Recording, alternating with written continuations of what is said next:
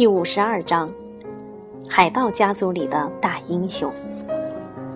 阿尔弗雷德国王在位期间，英国经常遭受丹麦人的侵犯。几乎在同一时期，法国的海岸城市也遭到了与丹麦人同族的维京人的大肆掠夺。后来，阿尔弗雷德国王为了安抚丹麦人，只好把英国海岸的一部分土地让给了他们。让他们在那里安顿下来。后来，这些人也成了基督徒。法国国王采用了同样的办法，他为了摆脱维京人的骚扰，把法国沿海的一部分土地给了他们。维京人也跟丹麦人一样安顿下来，并且成了基督徒。这些维京人的头目是一位非常勇敢的海盗，名字叫罗洛。按照惯例，在得到土地后，罗洛需要亲吻法国国王的脚，以表达谢意和敬意。但是，罗洛认为向国王下跪还要亲吻他的脚，这实在是太没面子了。于是，就让一个手下代替他行礼。这个手下也非常不乐意，但又不能违抗命令，所以他在亲吻国王的脚时。把国王的脚抬得太高，导致国王连同椅子一起摔了个四脚朝天。维京人得到的这块土地就是诺曼底，它现在仍然叫这个名字，住在那里的人也就因此被称为诺曼底人。公元一千零六十六年左右，诺曼底的统治者是一位很有权势的公爵。这位公爵就是海盗罗洛的孙子威廉。威廉不仅拥有强壮的体格和坚定的意志，而且管理人民的手段也非常强硬。他擅长射箭，射得又远又准，并且具备超强的杀伤力，任何骑士的水平都赶不上他。他还是一名大力士，他使用的弓箭，其他任何人都拉不开。威廉和他的人民都信奉基督教，但是在他们心里，基督教的上帝其实就是他们自己以前的神沃登，只是换了个名字而已。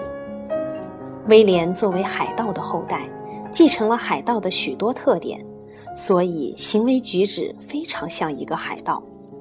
他信奉强权即是公理，因此不择手段的。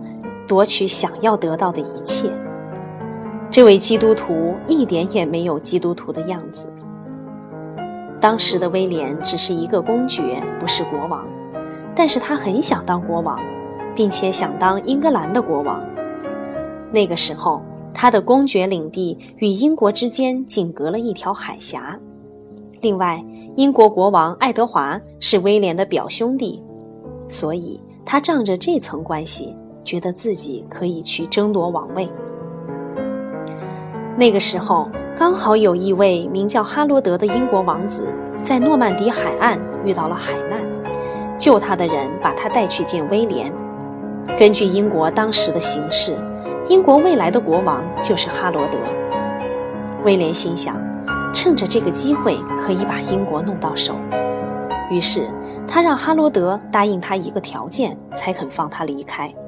这个条件就是，在哈罗德当了国王后，要把英国送给威廉，就像送匹马或者送副盔甲那样，把这个国家送给他。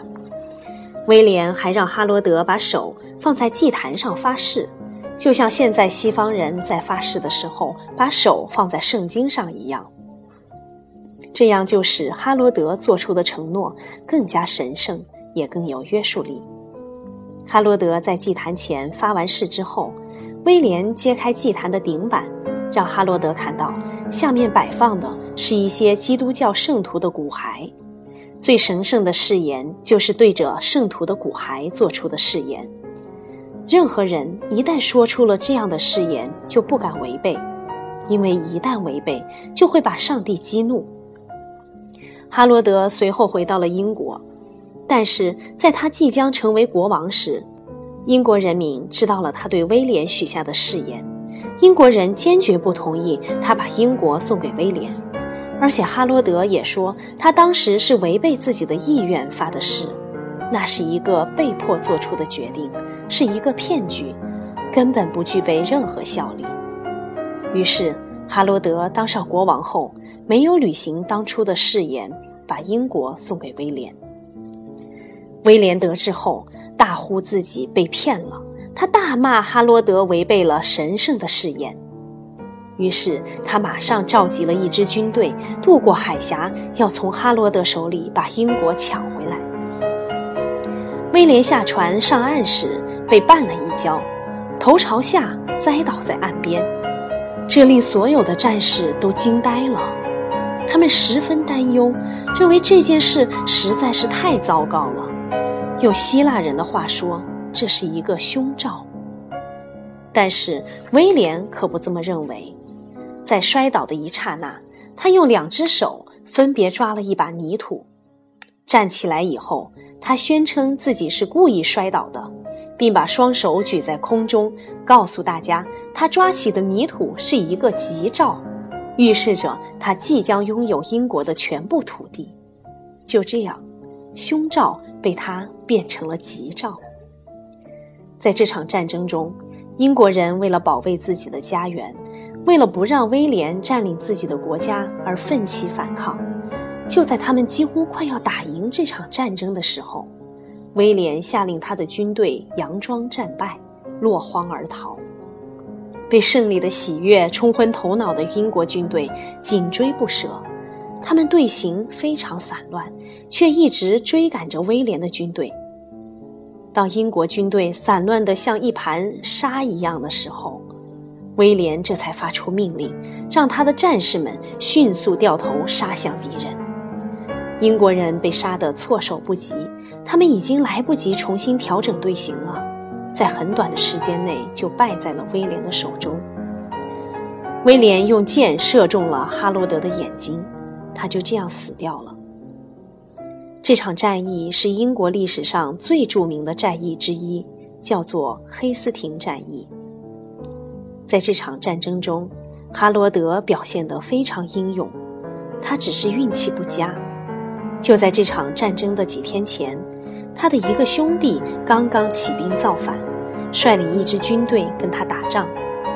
哈罗德的遭遇令我们感到遗憾，但是事情发展到最后，也许是有利于英格兰的。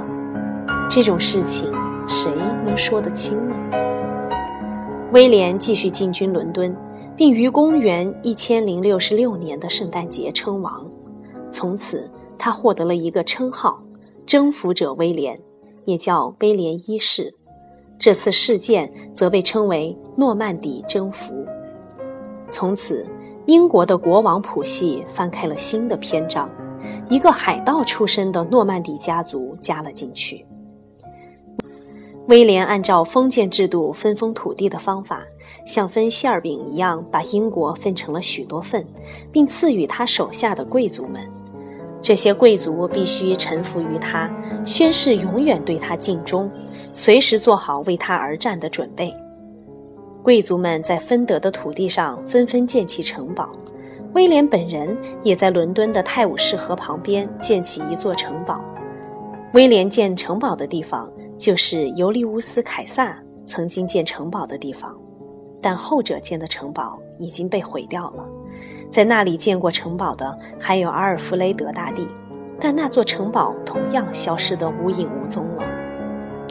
保存到今天的只有威廉建造的城堡，这就是著名的伦敦塔。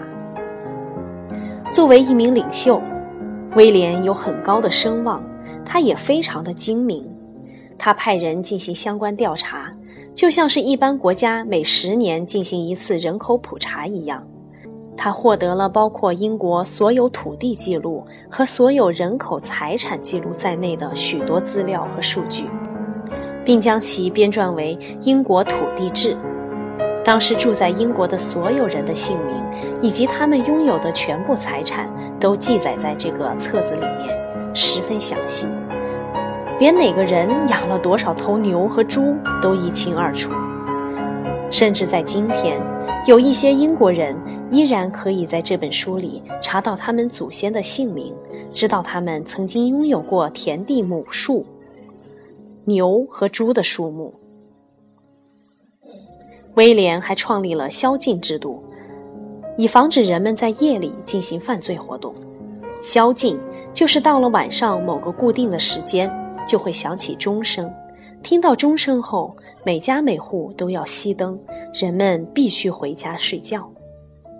威廉还做了一件事，让所有的英国人都很愤怒。他非常热衷于打猎，但是伦敦附近找不到可以打猎的好地方，于是他将大片大片的村庄、房屋、农田毁掉，变成森林，这样他就可以在里面打猎了。这片森林被称为新森林。虽然它现在已经有九百多年的历史，非常古老了，但是由它改建而成的英国国家公园仍然以新森林来命名它。虽然威廉是海盗的后代，做过许多引起民怨的事情，但总体而言，他把英国治理得还算是井井有条，人们也能安居乐业，并且英国从此以后再也没有被其他国家征服过。所以，对于英国人来说，公元一零六六年是他们国家历史上非常重要的一年。